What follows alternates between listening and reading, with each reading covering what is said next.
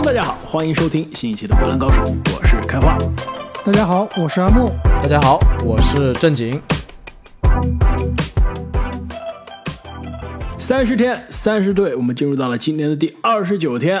那么，整个 NBA 啊，三十支球队，我们还剩下最后两支球队了。其实，为什么把这两支留球队留到最后啊？也是因为一整个夏天在期待这两支球队有所交易。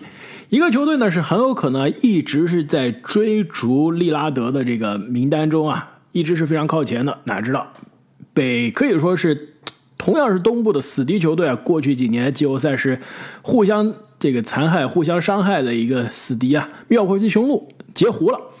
所以呢，被截胡之后的这支球队啊，现在今年夏天可能是有一些让这自己的球迷失望了。因此呢，本期节目呀，我们将会跟大家来聊一下来自佛罗里达的迈阿密热火。那么，在进入到我们三十天三人队的惯例之前啊，有必要先聊一下这个今天。我们录音的时候正好是新赛季的媒体日啊，这可以说迈阿密热火虽然没交易来利拉德，但是狠狠的是在媒体日啊抢走了全联盟的噱头，对吧？这全联盟的很多新球员，对吧？去了新球队啊，包括文班亚马开始这个给自己拍这个新秀定妆照了。本来很多是可以是新闻头条的内容啊，被热火的吉米巴特勒抢走了。两位要不要点评一下吉米今年的新造型？太非主流了，就是无法形容的丑。他到底是在干嘛呀？对，像我这种容忍度比较高，也比较多元包容的，对吧？走在时尚所谓前沿的，我也是忍受不了吉米巴特勒这个造型，实在有点辣眼睛。看了一遍，基本上不想看第二遍了。我给你们俩发了一张图啊，有没有像我们小时候玩的拳皇里面的八神庵？他如果把头发染成红颜色，估计跟八神差不多了。而且他这个造型啊，比八神其实还要非主流。就他先是戴了个鼻环，是吧？然后眉毛上好像又穿了个啥玩意，然后指甲呢又涂成了这个黑色，整个就是一个杀马特非主流。而且他去拍定妆照的时候，这个还有工作人员上去专门给他梳头，旁边的阿德巴约感觉都快绷不住了。对，西罗也爆炸了。而且这哥们儿去年的那个脏辫子发型已经是让大家大跌眼镜了。我觉得今年这个震惊程度啊，直超去年。对，去年那个脏辫造型啊，虽然说他在这个赛季中啊，包括打比赛的时候并没有啊使用，对吧？并没有再次出现，只是在媒体日啊定妆照的时候照了一下。但他那个大脏辫的造型啊，就就是不是大脏辫，他等于是这个脏辫垂下来那种披头散发那个照片，好像一直是留在我们玩这个范特西里面的封面上。就每次看到吉米巴特勒都感觉有点身体不适。我现在非常非常希望今年玩范特西的时候，雅虎千万不要把吉米巴特那个非主流的造型变成封面照，那我真的扛不住了。哎，另外说到这个媒体日啊，我觉得有必要插播一句，再帮我们的这个小虎哥打个广告啊。他之前在我们节目里面提到的这个采访佩林卡媒体日的这个采访，最后真的上线了。他。终于是采访到了佩林卡，而且在这个我看在某音上面，这个点赞啊、观看啊都是非常的高，而且底下也出现了我们《观篮高手》的粉丝在底下冒泡，非常的可喜可贺。阿木啊，我回答一下你的刚刚这个问题啊，其实你刚刚说的这个不仅是范特西啊，我们经常查数据最常用的这个网站，对吧？我们录音每天都要打开的这个网站 BBR。上面啊，吉米巴特勒还是去年的大脏辫，所以我估计这哥们儿是故意的，就是知道我每年只要拍这一张照片可以恶心你们一整年，对吧？所以你做好准备吧，今年吉米巴特勒 BBR 应该永远是那一张八神的照片了。对，而且其实今天在看这个媒体日的时候，我也跟两位在私下里说啊，我说这巴特勒今年这一出啊，绝对不是说他就要。进入非主流门派了，对吧？从此就变成这个这个风格了。我觉得也是一个噱头吧。而且他整不光是今天这个妆容非常的夸张，包括整个这个 mode，整个这个呃表情呀、心态、心情啊，包括整个这个状态啊，都是非常非常的死沉。也应该是基本上回应了前几天啊，他在网上就得知利阿德没有来到热火，去了。啊，米尔沃基雄鹿，包括之后的霍勒迪也没有来热火，去了另外一个死敌，啊，波士顿凯尔特人啊，真的是心如死灰，完全是摆烂放弃了，真的是摆烂了，非常非常的沮丧。所以这个非常这用英文说叫 emo 对吧？非常对他自己 emo 的，也说了，I'm emo today。对，非常 emo 的这巴特勒啊，是不是今年可以提前进入状态了？是吧？之前都要等到季后赛这个筹码赌注变高了才来进，是吧？材料状态。今年是不是带着这个夏天的这个情绪啊，直接常规赛就开始发力了？因此呢，按照我们三十天三十队的惯例啊，我们今天来跟大家深入的聊一下迈阿密热火整个夏天都做了什么。那下赛季的阵容轮换又会是怎样？市场对于这支去年总决赛的球队啊，战绩预期是如何？那最重要的是，下赛季除了吉米巴特勒的发型，这支球队到底还有哪些看点？那么阿木啊，这个利拉德没等来，霍勒迪没等来，热火夏天到底干了什么？热火夏天干的事情还真不少。首先呢，是在选秀大会上以第十八顺位选到了这个大龄新秀，来自 UCLA 啊这个洛杉矶分校的哈克斯。另外呢，在自由市场上是签下了之前湖人以及掘金的旧将托马斯布莱恩特，以及之前哎也是在热火效力过对吧？约什理查德森再次回到热火。曾经的热火老大，老大应该不至于，但是曾经应该算是基石球员之一了。同时呢，和去年的这个功臣啊，凯文勒夫也是进行了两年的续约。那他的人员变动其实非常多的，很多球员离开了球队，但是这主要啊，大部分都是为了给利拉德腾薪金啊、腾空间啊。但是最后利拉德没有来，所以这番操作啊，我们有可以来点评一下，到底这个热火休赛期没有引援引来大援之后，这帮失去的球员到底对球队有多大影响？那离开的球员包括啊、球队的之前的精神支柱哈斯勒姆退役，奥拉迪波、斯特鲁斯、文森特、泽勒都离开了球队。那通过这番操作呢，我们看一下热火队下赛季的预期首发，后场应该是洛瑞和西罗，前场呢有巴特勒、勒夫以及阿德巴约。在替补席上呢，后场有新来的理查德森以及邓肯·罗宾逊，前场呢有马丁、约维奇、哈克斯、海史密斯以及托马斯·布莱恩特。阿木，我觉得你这个阵容轮换，大体上同意，但是呢，我觉得下赛季啊，勒夫能不能继续首发，我觉得很难了。应该啊，不出意外，要不然是马丁，要不然是约什理查德森啊，可以抢走这勒夫的首发的位置。对，照理说啊，应该是让马丁首发的，因为毕竟勒夫的年纪，包括他现在的竞技状态，应该也是不太能够在联盟里面做一个啊、首发了。但是呢，因为今年夏天啊，热火走的人太多了，又没有引进什么球员，而且如果你把泰勒·西罗从替补移上首发以后啊，他这个后场，他这个轮换阵容里面能够自主进攻得分的人啊几乎是没有的，所以你不得不再把马丁给拉下来。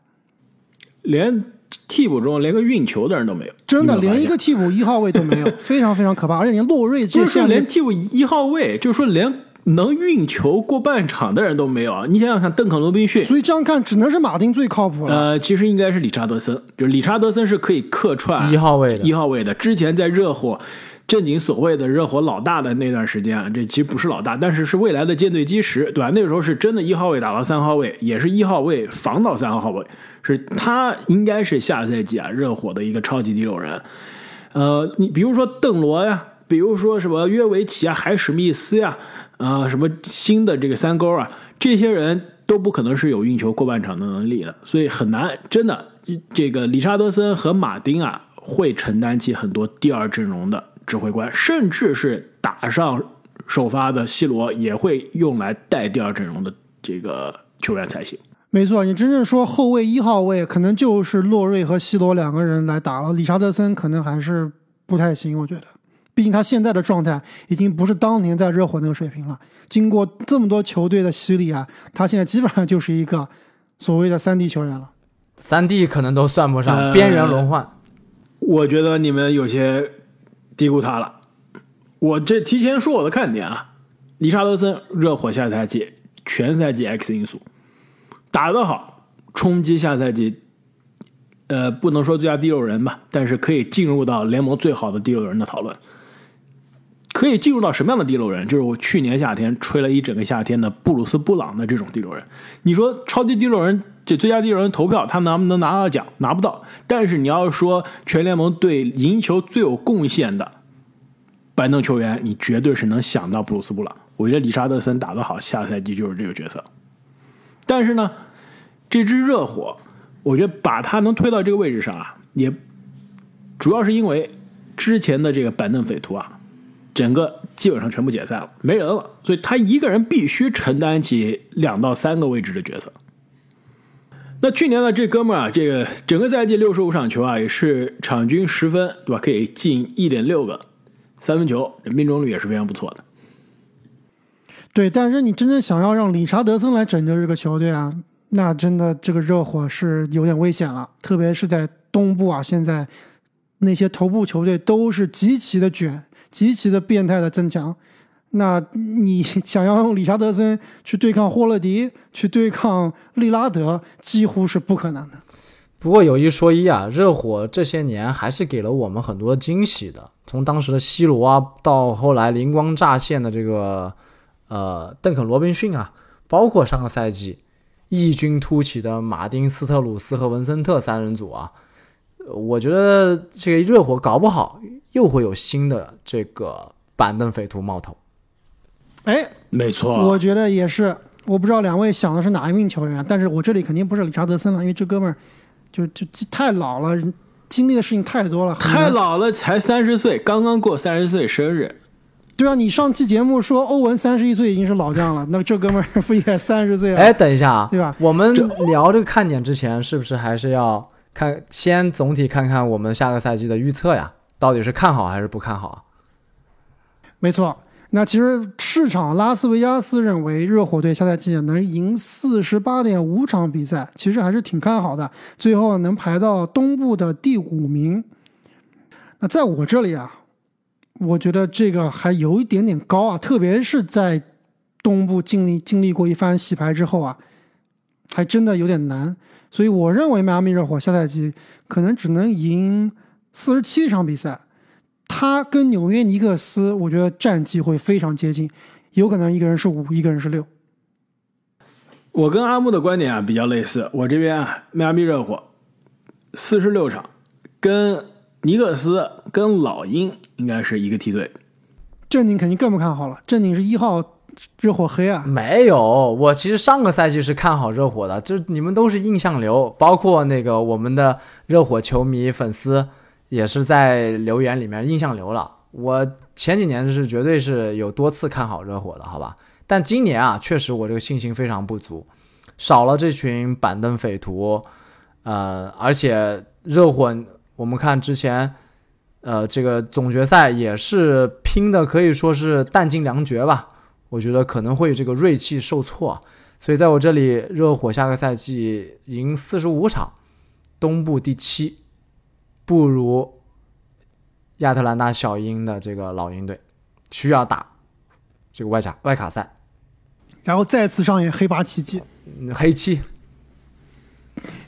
雄鹿说：“你为什么每次都找着我？”现在雄鹿可不一定是东部第二了。对，现在我肯定把凯尔特人放第一了呀。对啊，那黑七的话打第二不就是雄鹿了吗？哎，还是挺精彩的，感受一下。如果如果雄鹿真被黑七了，那真的是没法看了。那那字母和利拉德真的脸都不知道往哪搁了。对。那聊完了这个战绩预期啊，我们来聊一下看点。这阿木刚刚已经埋下伏笔了，说板凳匪徒中可能有一个他非常看好的球员啊。我来猜一猜，是不是世界杯大神约维奇？还真不是。哎，居然不是！我也猜约维奇，因为阿木总是特别看好世界杯大神，各种世界杯大神。对我虽然是已经叫什么这个用脚投票，已经买了约维奇的卡片，这球星卡了，但是那是基于当时基于啊，这热火队还是可以交易的。约维奇如果换一个队，我觉得还是。很有希望打出来的，但我总感觉他的风格在这支热火其实有点奇怪，有点尴尬。包括上赛季其实已经显现出一些天赋了，但是完全进不了轮换阵容。而他这个位置啊，其实是竞争还是比较激烈的，就是这个四号位，对吧？我其实想说的是另外一名，就约维奇这样球员，就已经是大家知道有这个潜力了。我想说的是另外一名，就是完全查无此人的人，就比如就像去年的斯图罗斯和文森特，完全查无此人。这个人就是海史密斯。我觉得海史密斯下赛季很有可能会这个变成这样一个角色，就是打完这个赛季以后，可能会被别的球队挖走，再给他签一个比如比如说这个每年一千万、一千两百万这样的合同，是很有可能的。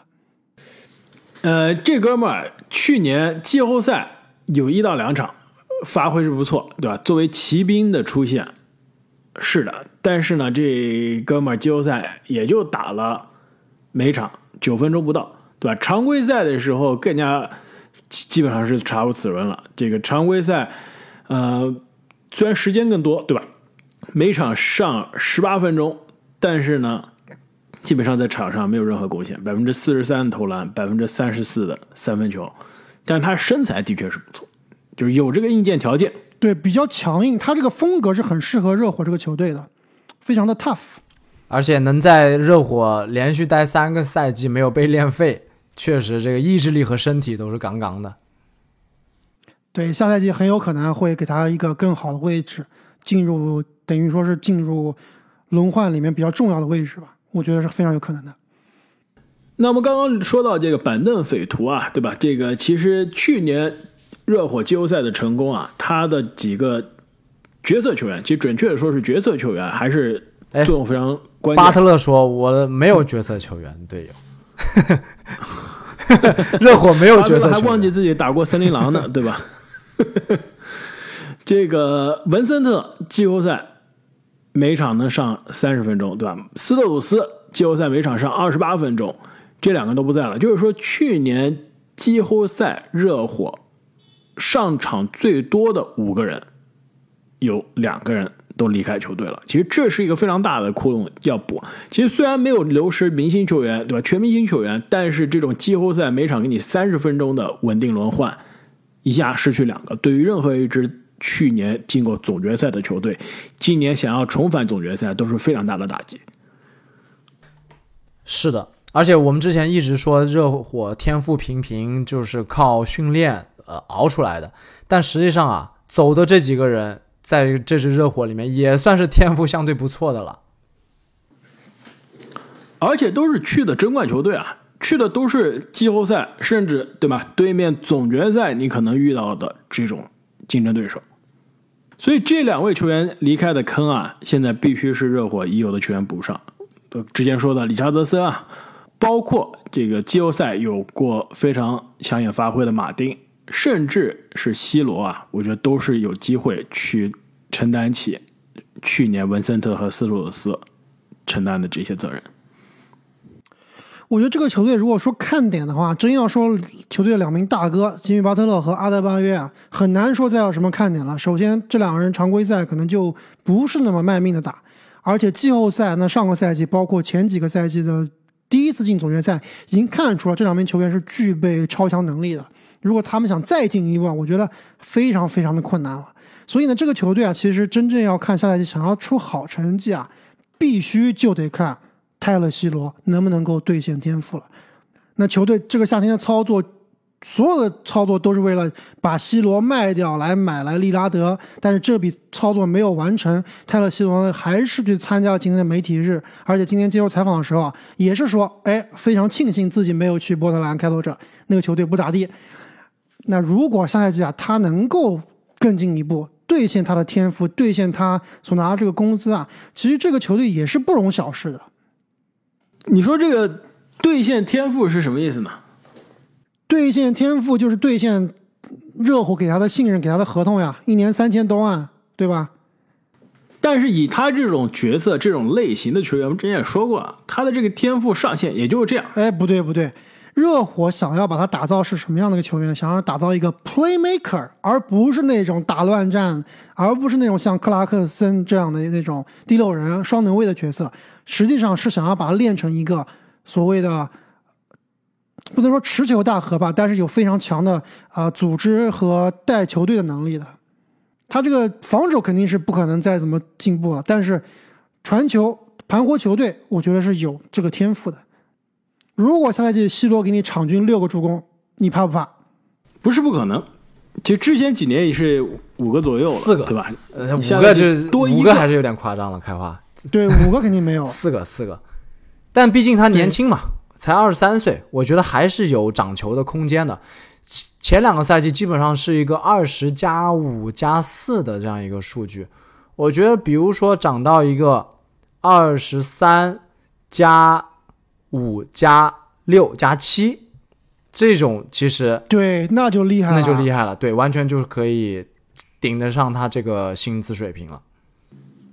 与其是看 C 罗承担更多的这个策动责任啊，其实我还挺期待之前组织中锋班巴德巴约的回归。之前他爆发赛季那几年啊，是有过这个斯波把阿德巴约当追梦使的这种打法，但之后他的这个策动啊是越来越少了，在进攻中更多是个终结者，包括啊二次进攻抢篮板啊，这个篮下二次进攻的这样一个角色。所以能不能让阿德巴约有更多的持球的机会？但上个赛季季后赛，其实我觉得某种程度上来说，阿德巴约已经超越追梦了。就是当然，这个助攻可能是没有超越，但是综合攻防两端的所有表现来看，肯定是超越追梦的。而且这个总决赛当打不开局面的时候，其实很多时候啊，真的还是阿德巴约在穿针引线。全队发挥最好的，没错。而且你说 C 罗年轻啊，阿德巴约也非常年轻嘛，二十五、二十六岁，下个赛季绝对还是有机会继续长球的。其实你看他过去这几年啊，这个罚球命中率的增长，也能看出，虽然这三分球是没开出来，但是他的这个投篮还是有在练的。之前这刚入行的时候啊，这罚球命中率都是百分之七十出头，甚至有一年百分之六十九啊。那去年是第一次罚球命中率上了百分之八十。不过阿德巴约包括整支热火队啊，还是有一个比较大的，不能说是缺点吧，弱点就是这个篮板保护。上个赛季热火队的篮板也是全联盟最差的几支球队之一，所以如何围绕着阿德巴约的这种打法，给他配一个更能抢篮板的侧翼也好，或者是替补中锋也好，我觉得可能是热火需要解决的问题，有点难。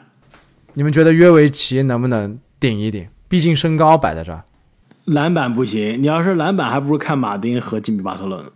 还有海史密斯，哎，海史密斯还真的可以试一试。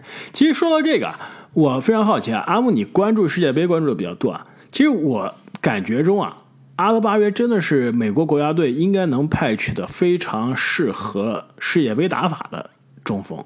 如果你要让我选美国国家队的中锋，就应该是阿德巴约这样子的。为什么今年没有去？对，今年没有去，肯定不是因为他水平不行，而是今年美国国家队就没有重视啊，对吧？今年大神都没去，对吧？你最强的球员是布朗森、爱德华兹这样的球员，都是年轻球员。阿德像阿德巴约这样的老将啊、老鸟，应该是不在他们考虑名单之列。布朗森跟阿德巴约哪个年轻？但是对不对阿德巴约成名更早呀，布朗森是最近两年才冒出泡来的，成为明星的球员啊。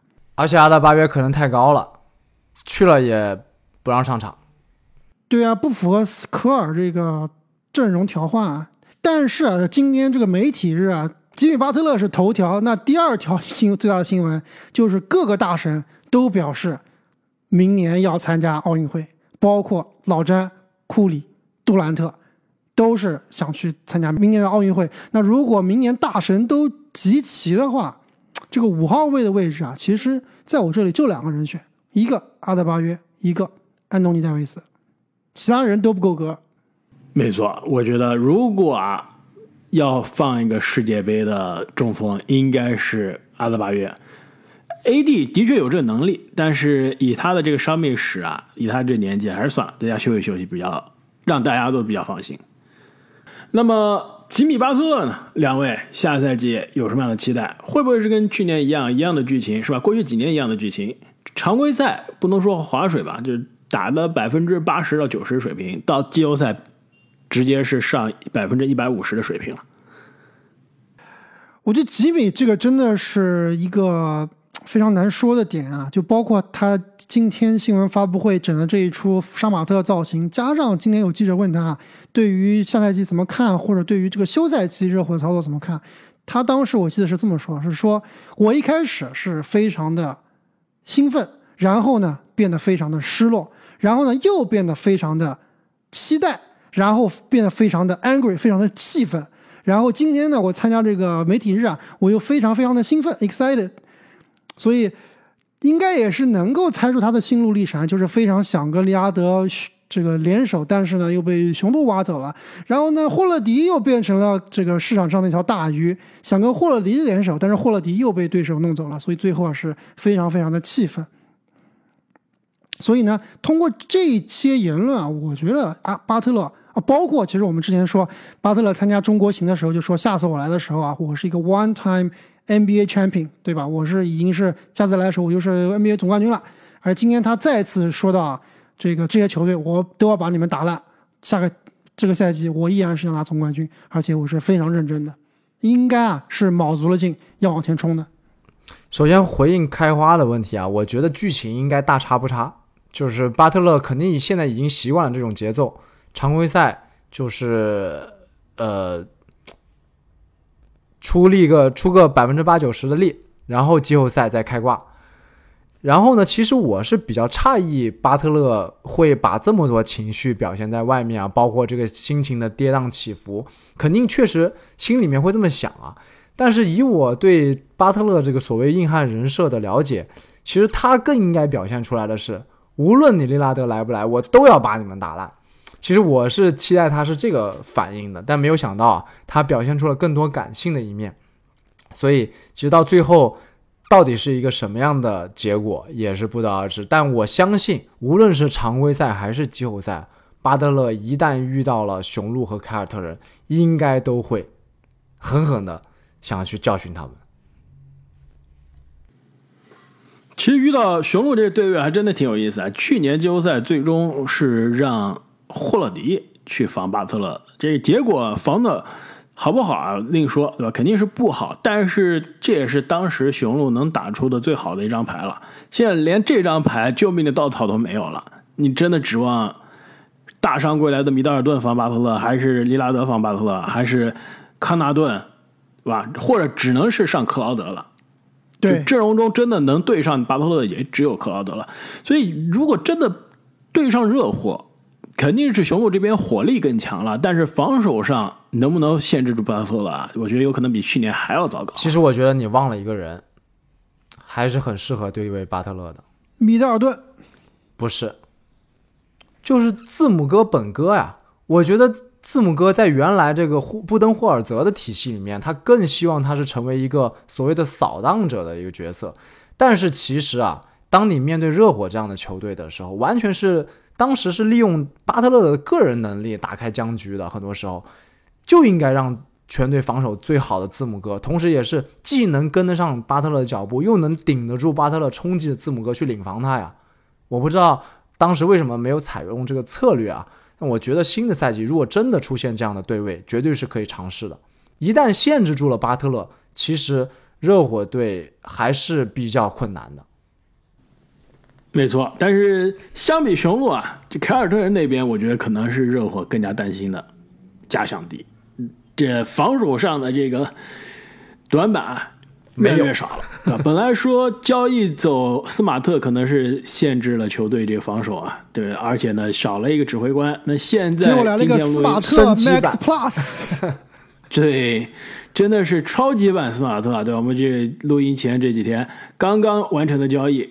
交易来霍勒迪啊，完全是把之前斯马特能做的事都包下来了，而且呢，可能是在进攻端啊有更好的表现、更好的帮助。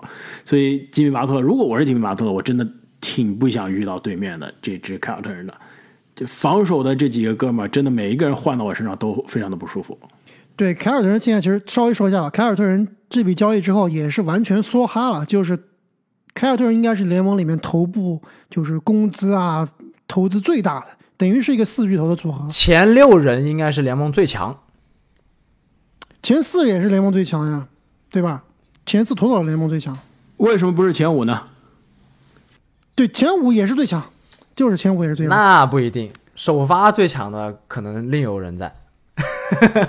啊，但是呢，我想说什么？我想说这种这种头部拥挤的球队啊，它毕竟它的这个容错率，深度，深深度啊就会比较深，那容错率就会低。就比如说，万一哪个球员受伤了，而且其实他现在这个球队最大问题是内线，一个霍福德，一个波神，两个人其实一个年龄大，一个是经常会受伤，都不是非常稳定的。那这两个人万一受伤了，他们连个替补中锋都没有，所以这个其实就是凯尔特人现在比较大的一个隐患了。那如果说有这样的隐患的话，热火能不能抓得住，其实也是啊、一个看点吧。就如果这两个人伤的伤，停的停，那阿德巴约是不是能在里面翻江倒海？对，其实当时刚看到这笔交易的时候，我还是比较惊讶的。凯尔特人，我觉得啊，还是付出了非常多的筹码。你想想，如果他等于比太阳还太阳，真的是。真的就是，其实我觉得可以不，呃当然啊，具体的谈判内容我们不得而知啊。如果当时能省下来一个罗威啊，你想想这支凯尔特人有多可怕。就非常可怕了。很难。罗威应该是这个交易中非常重要的一个筹码，毕竟是当年总决赛球队的首发中锋啊，而且这么年轻，而且他是所有的历史球员里面总决赛，我忘了是总决赛还是季后赛唯一命中率超过百分之七十的球员，历史唯一。那么聊完了下赛季的迈阿密热火啊，我们再来聊一下关于迈阿密热火场外的故事。那首先呢，按照惯例，我们来聊一下迈阿密热火的球衣赞助商啊。那么热火现在这个球衣赞助商啊，这个英文的缩写叫做 UKG。开花，你这个是不是已经过期了？你唬不了我，我今天才看的媒体日，我知道热火球衣上面是什么了。啊，现在换哎，等一下换了这个赞助商嘛？对，而且包括我们之前可能说的很多赞助商，其实都是基于去年去年对对今年很多可能都换新的了。我再给你普及一下啊，热火的球衣赞助商大名鼎鼎，Carnival。哦，那很很有哦迈阿密嘉年特色对啊，就跟那个魔术队迪奇冲田迪士尼一样的概念。这不就是等一下，这不就是老板嘛？老板阿利森啊，就是 Carnival 的老板呀，所以自己赞助自己嘛。对啊，就跟那个哎是哪个球队啊？我们之前说的爵士对吧？也是一样的，自己赞助自己。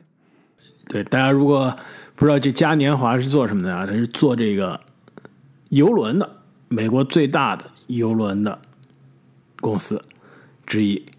那其实说到这个啊，今天还有另外一个球衣赞助商，也是可以说是创造了媒体的头条啊，就是夏洛特黄蜂签约了，可以说是美国第第一一网网红，就流量第一，这美国的小任何 呃是不是啊，郑姐就？任 何一个视频，哇，轻轻松松几千万播放的，美国第一网红 Mr. Beast，而且 Mr. Beast 呢，他这个之前他火啊是就是完全是靠 YouTube 他的这个各种各样的呃挑战啊，各种各样游戏的视频啊，那现在他也开始做做实业了，实业了对吧？对，这之前这应该是两年前左右吧，开始首先还可以做，应该三年前疫情的时候开始做他这个汉堡的公司，对吧？然后后来又做了他这个糖果巧克力的公司。那其实真正赞助这个夏洛特黄蜂的，就是他的这个糖果巧克力的公司 Feastable。你们有没有吃过？沃尔玛其实有卖的，没有，这哥们儿的 YouTube 风格跟实业实在是太不相关了，背道而驰。非常的夸张，对吧？非常的夸张。这年轻人嘛，这些小伙子，他才是这种 这个正经这种零零后喜欢的这种风格，是吧？非常有活力，而且他就是来自于是北卡吧，所以相当于是当地的公司、当地的名人赞助了这当地的球队。而且其实这小伙子真的还挺有这商业头脑的，虽然是完全是靠。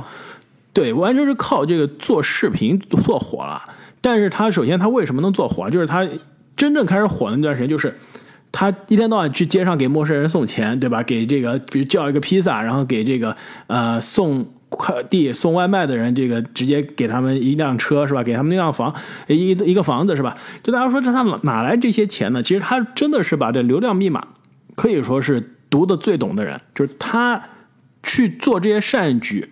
赚这些眼球，然后这个流量大了，流量大了，他能拉动带动更多的广告，然后他把这个广告商给他的钱啊，绝大多数又还给去去又去通过这个善举啊，通过这些事情啊，给这些视频中的人，所以相当于是这个循环导致他的这个视频越做越大，然后大家越来越关注，他有更多的这种呃赞助，然后他可以去做更加夸张、更加疯狂的事情。对，就比如说前两年非常火的一个 Netflix 网剧《鱿鱼游戏》啊，哎，他就搞了一个真人版的鱿鱼游戏，就请了一帮人去一个不知道什么的岛上，还真就开始玩。当然，肯定不是说那种伤人的东西了，对吧？就是玩游戏啊，最后给的奖金也是非常非常的夸张，真的是百万级别的奖金五十。万是吧？可能要将近百万将近别的奖金将近一百万。对，非常夸张。这这哥们儿的视频真的很上头啊！我觉得没有看过的粉丝朋友们可以真的可以去看一下。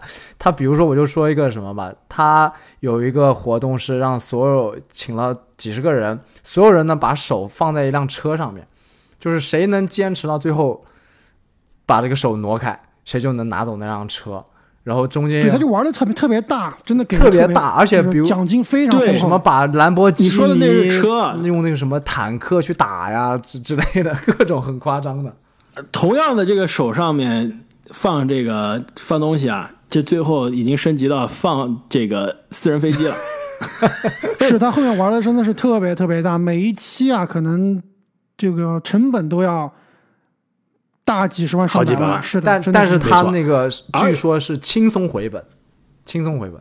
是没错，这第一网红、第一流量真的是没有办法比。而且再说一下他的这个做他汉堡的这个啊、呃商业模式啊，也可以说是非常的创新，也是进入了很多这种啊、呃这个餐饮行业的这个商业模式的教科书啊。两位吃过没有？他，我吃过啊，在那个他刚刚，但是我一直没吃。对你说，等一下，你看阿木，你说的是他的之后，去年刚开的第一家正儿八经的实体店，他之前一直是所谓的这个 Ghost Kitchen 的这种模式，就是我其实是一个品牌营销公司，对吧？我我我发明了这个品牌，做这个形象包装，有这个产品的相当于这个制作的方式，这个相当于是菜谱，对吧？然后我是不拥有任何一家餐馆的，我是只在这个外卖平台上卖，然后跟当地的这些餐馆合作。我相当于把我的做法告诉你，把你进我的这个货，然后你在我这个线上的这个呃外卖的平台上面接单，然后你就用我的包装把它送出去。所以它这个相当于产品，这个所谓的这个餐饮公司刚刚成立第二个月。全国已经几千家餐厅了，如何做到的？就是因为它跟这些小公司、这个小当地的这些你家门口的这些餐馆合作，对，这样完全模式其实不需要成非常本开店的，等于就是一对啊个临时就你说的租用那家店对方的餐厅加厨师。甚至都不用租用，就是你下了一个单，对吧？我一个用户我下了单买他这个牌子的汉堡，我当地的这个比如说餐馆拿百分之七十，我相当于百分之三十给我这个品牌，这是个非常创新的模式，而且在疫情当时大家都在线上买外卖的时候啊，这真的是可以说是开辟了一个非常新的土壤。商业鬼才，那么这个聊了很多啊，这个新的球衣赞助商啊，那关于迈阿密，我们之前已经聊了很多了，两位还有什么其他想要分享的？哎，正经最近有没有去佛罗里达迈阿密玩啊？好最近两年，好久没去了，我之前去过坦帕，就是差不多。其实我刚刚买了机票，我这个月底就要去迈阿密度假。现在这节目录的有点早，我们应该等到我度完假回来再聊这个 三十天三十队。那个时候估计可能哈登已经来了，为什么是迈阿密呢？因为其实我不知道两位怎么看，美国这边特别是对于东海岸来说啊，度假最最简单的，而且无脑，相对来说最无脑的就是迈阿密。总总体来说，它那个旅游啊非常发达，然后一切都是呃很成熟，而且价格其实并不是特别贵，不会错你如果不要对，如果你不要找那种特别火的节假日去的话，哎，价格真的是还还挺好的。而且其实美国最好的滩就是在啊、迈阿密那片的这个 South Beach 的海滩，那真的是作为一个度假来说是个无脑选择。而且纽约过去又快，它飞机啊两个半小时到了。你要说去个洛杉矶，飞个五六个小时，还有三小时时差，真的是非常的累。更关键的是，一年四季都能去。对，没错，四季如夏。所以阿木啊，你去迈阿密必须要给我们发一些独家动态了，让我们看看。我从来没去过，你从来没去过迈迈阿密从来没去过。？Excuse 你 me，知道我全美国最讨厌的州就是佛罗里达，就是我我如果不是当年为了去，讨厌啊？开花我去过呀，我去过奥兰多呀，哦，去去过过奥兰多。对啊，对，我觉得全美国对我来说最没有意思的州就是佛罗里达了。就不如果不是迪士尼环球影城，我是不会去佛罗里达。哎，这个有点有点意思啊。开花就是那种属于出去玩儿，他应该不是像阿木那种度假的，他就是真的去玩，要去景点的。